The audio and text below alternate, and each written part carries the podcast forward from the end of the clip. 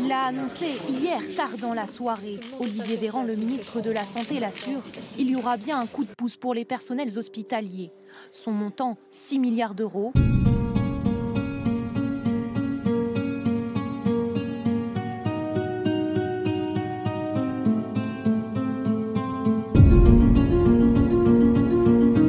Après la crise, où en sont les soignants?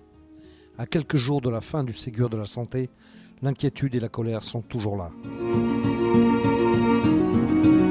Je suis Laurent Gaudens, journaliste à la Nouvelle République et Centre Presse. Avec ce podcast Dans l'œil du coronavirus, je vais vous raconter au jour le jour la vie au temps de la pandémie et l'impact qu'elle a sur notre quotidien, entre Poitiers, mon lieu de travail, et Châtellerault, mon domicile.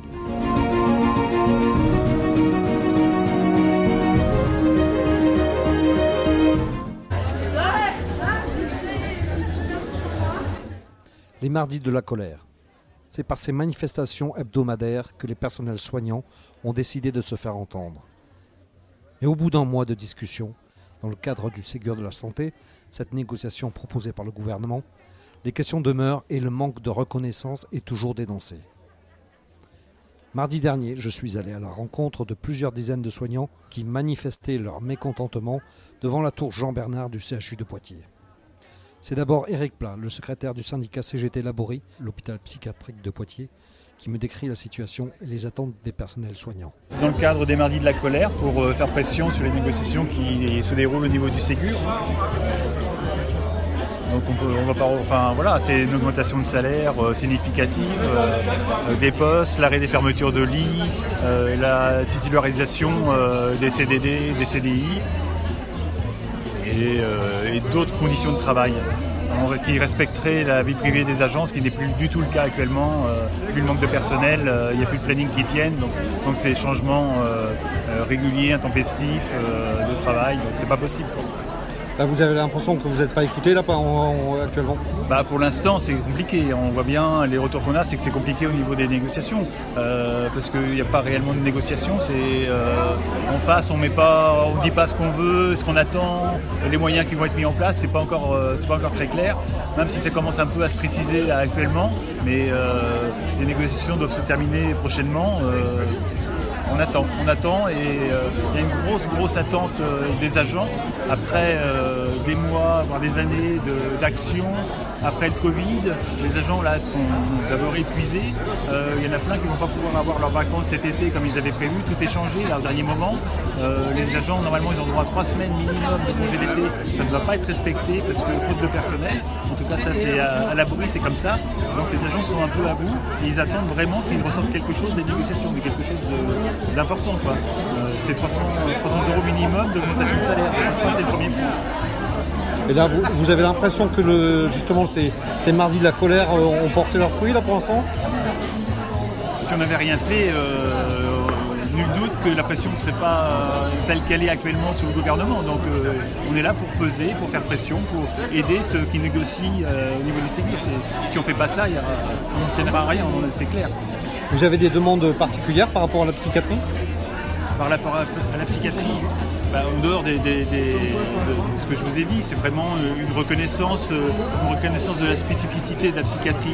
La psychiatrie, c'est pas, c'est pas euh, n'importe quel service. Euh, voilà, il y, a, besoin de, continuité dans les soins, besoin de créer une relation de confiance avec le patient. Et actuellement, euh, les, soignants ils sont considérés comme des pions, donc un jour ils sont dans un service, un jour dans un autre, et tout, fonctionne un peu comme ça actuellement. Ça c'est pas possible pour travailler en psychiatrie, c'est pas un travail de qualité. Donc il y a une perte de sens dans le, travail, donc il y, a, énormément d'arrêts de travail. Euh, on, est, on est presque à 15% d'arrêts de travail sur le site de Laborie, ce qu'on n'a jamais vu. Hein. Depuis justement la crise du Covid, est-ce que vous avez l'impression que vous êtes davantage euh, compris et entendu par la population? Bah, je, crois que la population, euh, la, population nous a toujours euh, plus ou moins soutenus, hein, le service de santé, l'hôpital public. Là, effectivement, il y a peut-être une prise de conscience supplémentaire avec ce qui s'est passé, parce que, parce que là, il était vraiment relaté partout les difficultés euh, de fonctionnement des services. Donc là, on ne peut plus se cacher derrière je ne sais quoi pour dire non, c'est pas vrai, ou alors à tel endroit, c'est parce que c'est mal géré. Non, on voit bien que c'est un problème général. Là, vous attendez quoi maintenant de, de la fin du Ségur puisque ça se termine en, cette fin de semaine. Vous allez faire quoi derrière Parce que c'était des manifestations qui devaient avoir lieu pendant cette négociation. là, ça va, ça, va être abouti.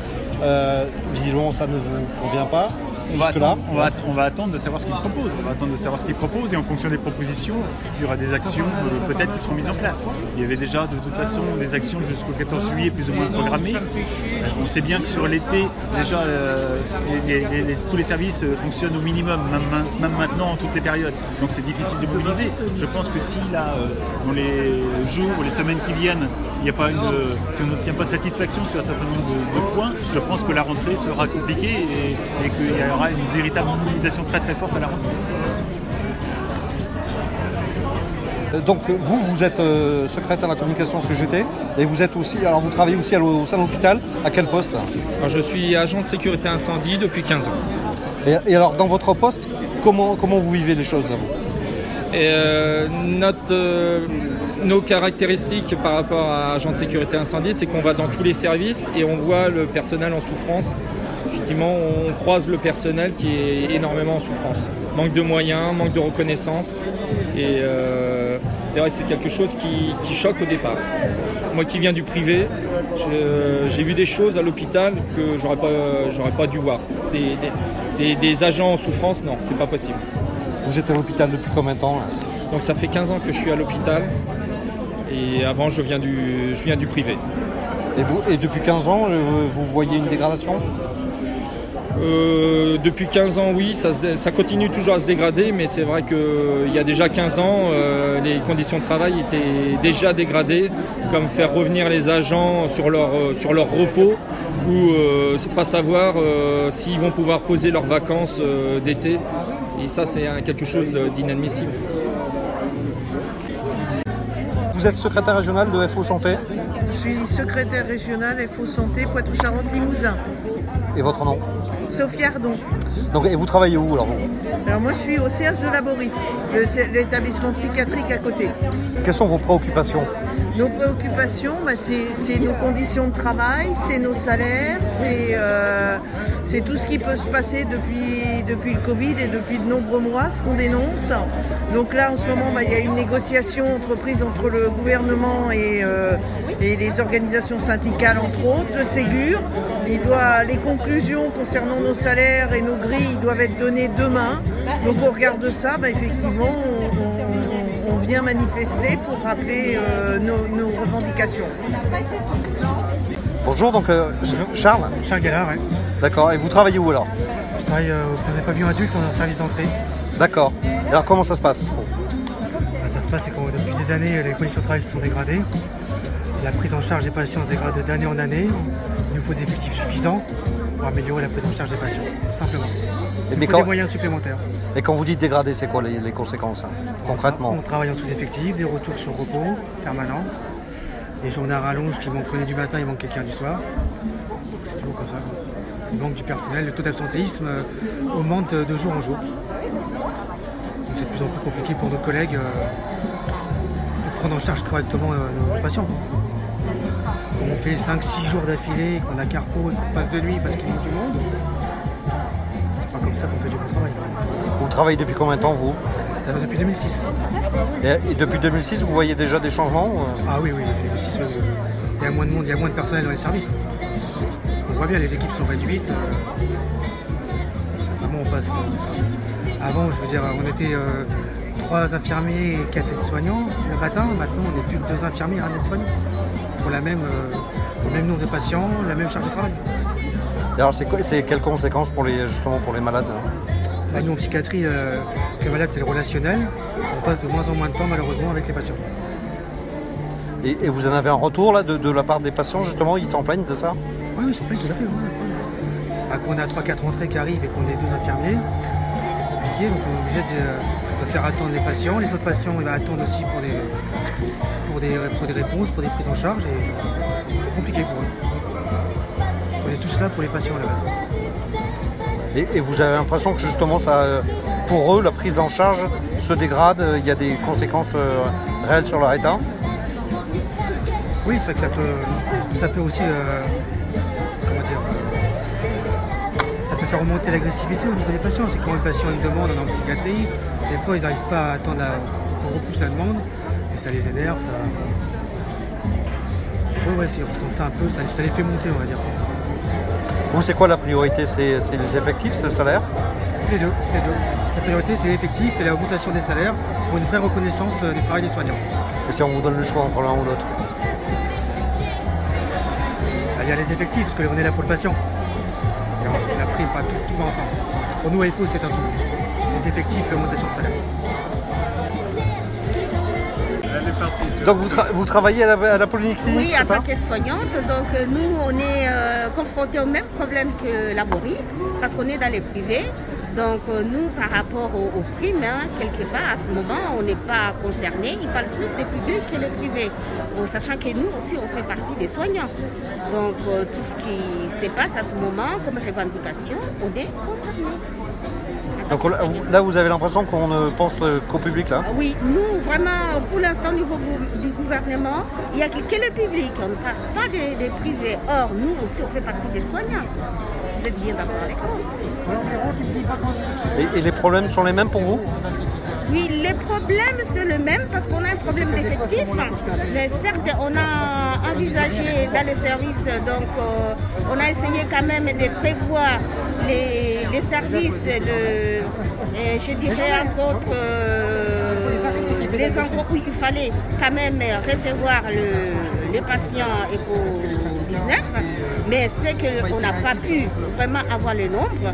Entre autres, c'était la salle de réveil qui a été aménagée pour 16 lits.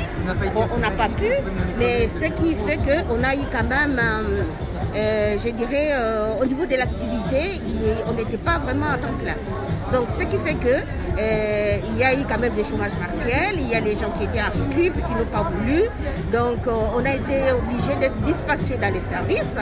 Et ce qui fait que quand même, euh, ça n'a pas été quand même, euh, je dirais, euh, un confort hein, au niveau des soignants. Surtout avait fermé beaucoup de services, du coup les seuls services qui étaient ouverts avaient tous les patients lourds et vu qu'ils donnaient beaucoup de récup, on était en manque de personnel malgré que plein de gens soient chez eux avec des récup imposés ou du chômage partiel. Donc il y a eu toute une gestion qui était assez c'est mal faite. c'est entre autres pour ça qu'on est là, mais après il y a c'est un problème qui date depuis longtemps sur la santé et qui fait qu'on sera toujours là pour venir revendiquer euh, une amélioration de la qualité des soins parce que ça se dégrade jour le jour difficile à accepter. Vous travaillez aussi à la polyclinique La polyclinique aussi. Moi je suis infirmier, mais on est dans le même service tous les deux. Et de côté infirmier, c'est les mêmes problèmes C'était le même problème, oui, parce que pareil, on a eu. C'était surtout nos collègues de nuit, on leur a imposé leurs heures de récup parce qu'elles en avaient beaucoup. Du coup, les infirmiers de jour, on, leur a demandé d'aller de nuit, mais sans trop nous laisser le choix. Et on s'est retrouvé souvent voilà, avec des services qui étaient, qui étaient pleins parce que tous les autres étaient fermés et, avec des patients lourds, et avec des toujours le risque aussi d'avoir des patients Covid qui n'étaient pas diagnostiqués avant qu'on commence la prise en charge. Donc avec pas les précautions nécessaires mises en place et au final les symptômes arrivent en cours d'hospitalisation, donc euh, le diagnostic arrive en cours d'hospitalisation, donc les mesures sont mises à retardement. On a été aussi confronté à des patients à risque sans avoir forcément les, les précautions fallait. Et là, vous avez l'impression qu'avec ces actions, avec, cette crise, les choses peuvent changer On espère, On espère, ça serait bien. On nous a applaudi un moment, ce serait bien maintenant de, continuer à, prendre conscience de notre importance et de la nécessité de, défendre tout ça, parce que sinon, ça montre comment tout ça va évoluer. on n'est pas très optimiste pour l'avenir, pour la qualité des soins qu'on va fournir. Vous attendez que la population se mobilise derrière vous Oui, de toute façon, seul on n'arrive à rien. On a bien vu, il faut qu'il y ait de la solidarité entre les différents corps de métier pour, vraiment faire comprendre que le système actuel ne nous convient pas, pareil, les, petits salaires ont des difficultés à vivre normalement. Et derrière, il y a des actionnaires. Nous, pour nous, dans le privé, on a des actionnaires qui continuent à toucher des dividendes, même si nous, on n'a pas de, on a des salaires gelés depuis je ne sais pas combien de temps. manque de, de reconnaissance salariale, des conditions de travail qui se dégradent avec euh, beaucoup de précarité, avec des CDD qui euh, sont vraiment utilisés comme, euh, comme des pions. Un coup vous êtes là, un coup vous êtes à la dernière minute. Donc, euh, il y a eu la crise du Covid, mais il y avait plein de choses qui n'allaient pas bien avant tout ça. Et Et là, c'est la même situation qu'à l'hôpital public pour vous? je pense que les- on est confronté aux mêmes difficultés, on est confronté à la même euh, vision qui fait que ça doit être quelque chose de rentable, alors que ce ne sera jamais rentable. Et il faut, je pense, prendre conscience que, que ça coûte de l'argent de soigner les gens et qu'il faut être prêt à, à mettre de l'argent pour soigner correctement les gens et pour assurer des soins humains et qui respectent vraiment les personnes. Il faut arrêter de penser euh, que la santé peut être rentable. Je pense que- Vous êtes tous d'accord là-dessus? Ah oui, je suis tout à fait d'accord. Et, euh, et du coup, le- enfin, le- depuis le- que l'épidémie s'éloigne euh, en France, les choses n'ont pas singulièrement changé sur cette gestion-là. Non, c'est toujours le même, le même principe. Il faut, euh, Ça reste la rentabilité. ça reste la rentabilité. On voit dans la gestion du personnel, dans la gestion des services. Dès qu'on peut servir, fermer un service pour, euh, envoyer du personnel chez eux, ben, on va le faire, même si le service euh, d'à côté va être beaucoup plus chargé, il aura pas les moyens supplémentaires pour gérer euh, cette charge de travail. Donc, euh, donc non, c'est toujours de l'argent. Mais sachant quand même qu'à ces jours, il y a au niveau de la direction, ils disent toujours, tout ça c'est par rapport à l'ARS. Donc à la limite, ils attendent toujours toute question qu'on pose par rapport à l'avenir donc, euh, de l'établissement. Ils nous disent toujours pour l'instant, le fonctionnement, ça va dépendre de l'ARS. Donc pour l'instant, nous, on est vraiment dans l'attente et avec euh, vraiment impatience.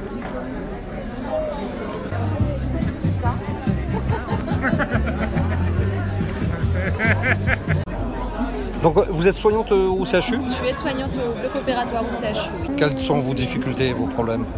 Nos difficultés, c'est euh, c'est ce manque de reconnaissance pour toujours, de, de l'implication qu'on a dans notre travail, qu'on a choisi, qu'on aime. Alors c'est un manque de reconnaissance de qui de, de- de- de vos collègues Non, non, un manque de, de reconnaissance au niveau, euh, au niveau du gouvernement, au niveau de la direction par rapport au travail qu'on fait. Donc euh, c'est vrai qu'on est là aujourd'hui bah, par rapport à ce qui se passe au niveau, euh, au niveau du Ségur, parce que c'est aussi les mardis de la colère qu'on exprime avec la CGT, parce que je suis aussi militante CGT, euh, de ce manque de, reconnaissance qu'on a, parce qu'on on demande une revalorisation depuis longtemps sur, euh, sur le travail qu'on fait et il n'est pas pris en compte. Là, on, euh, va dire, on essaie de, de, nous, de, nous, de nous endormir avec une prime, mais qui finalement ne fait que diviser, qui fait, qui fait de la grogne, parce que tout le monde y a contribué à, à gérer cette crise du Covid et tout le monde n'est pas que, euh, que les soignants, parce que l'hôpital c'est pas que les soignants, c'est aussi euh, tout un ensemble de personnel, médical ou non médical. Il y a les ouvriers, tout le monde y a collaboré et tout le monde a suivi aussi. Et c'est vrai que maintenant de, désigner, euh, de, désigner qui soi-disant mériterait, qui mériterait pas, voilà, forcément ça crée, ça crée des tensions et c'est pas bon. Est là pour, euh, pour travailler, pour, euh, pour être là auprès, de, auprès des patients et euh, de l'humain. On peut pas, voilà, c'est des primes qui, qui ne créent que de la discorde. Parce que qui l'a eu la prime ici? Ouais, la prime, après, c'est des décisions gouvernementales qui ont été prises. Après, euh, moi, je ne remets pas en cause ceux qui ont eu la prime, quel que soit le montant qu'ils ont eu. C'est, euh, c'est de, de décider que qui mérite, qui ne mérite pas. Et euh, tout le monde a travaillé. A. On fait, euh, on fait notre devoir quelque part. On travaille à, à l'hôpital, on sait que, que ça fait partie de, du jeu, j'ai envie de dire. Mais voilà, c'est, et c'est, le salaire qui devrait être revalorisé, tout simplement. Reconnaître notre fonction. On m'a dit que la prime avait été surtout euh, accordée aux cadres, c'est vrai? Non, non, non, parce qu'il y a eu du personnel qui l'a eu. Euh, On peut pas, on, voilà, on n'est pas là pour faire de l'anticadre ou de. Je, moi, je suis pas là pour citer qui a eu ou qui a pas eu. Qu'il y a une injustice au niveau de qu'on a tous travaillé et, euh, euh, voilà, cette prime ne fait que créer des discordes et, euh, et c'est pas ça qui nous fera progresser parce qu'une prime, voilà. ceux qui l'ont tant mieux pour eux, ceux qui en ont moins, voilà, mais dans deux mois, il n'y en a plus de cette prime, ça n'existe plus.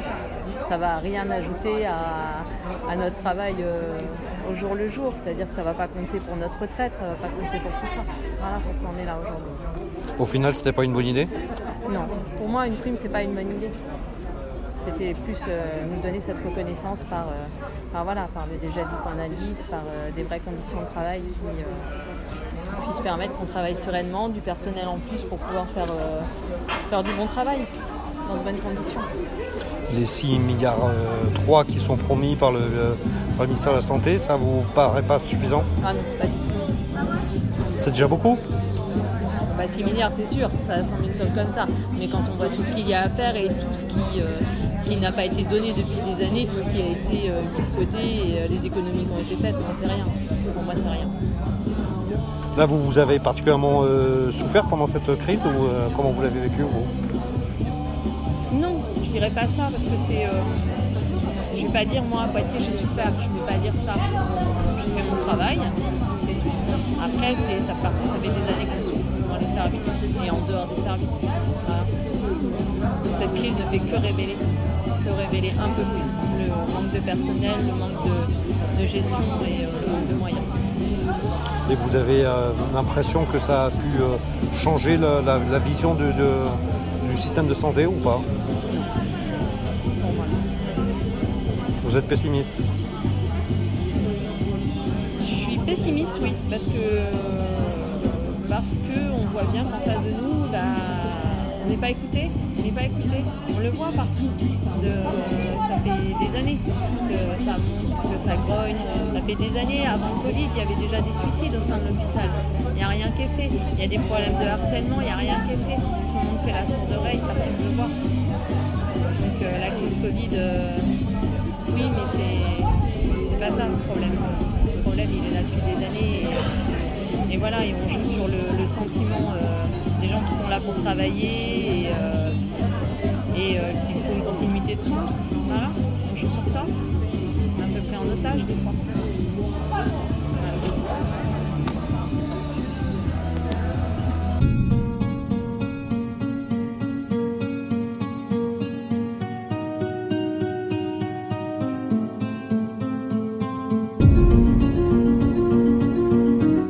C'est terminé pour ce nouvel épisode du podcast Dans l'œil du coronavirus. Si vous l'avez aimé, n'hésitez pas à en parler autour de vous, à le partager sur les réseaux sociaux, à vous abonner sur les plateformes de podcast telles que Spotify et Deezer et à voter pour lui sur Apple Podcast. Ça nous aidera vraiment à continuer. Si vous avez un sujet que vous aimeriez voir développé dans ce podcast, n'hésitez pas à me le transmettre par mail à laurent.gaudens.nr-cp.fr. En attendant, Lavez-vous bien les mains et à très vite.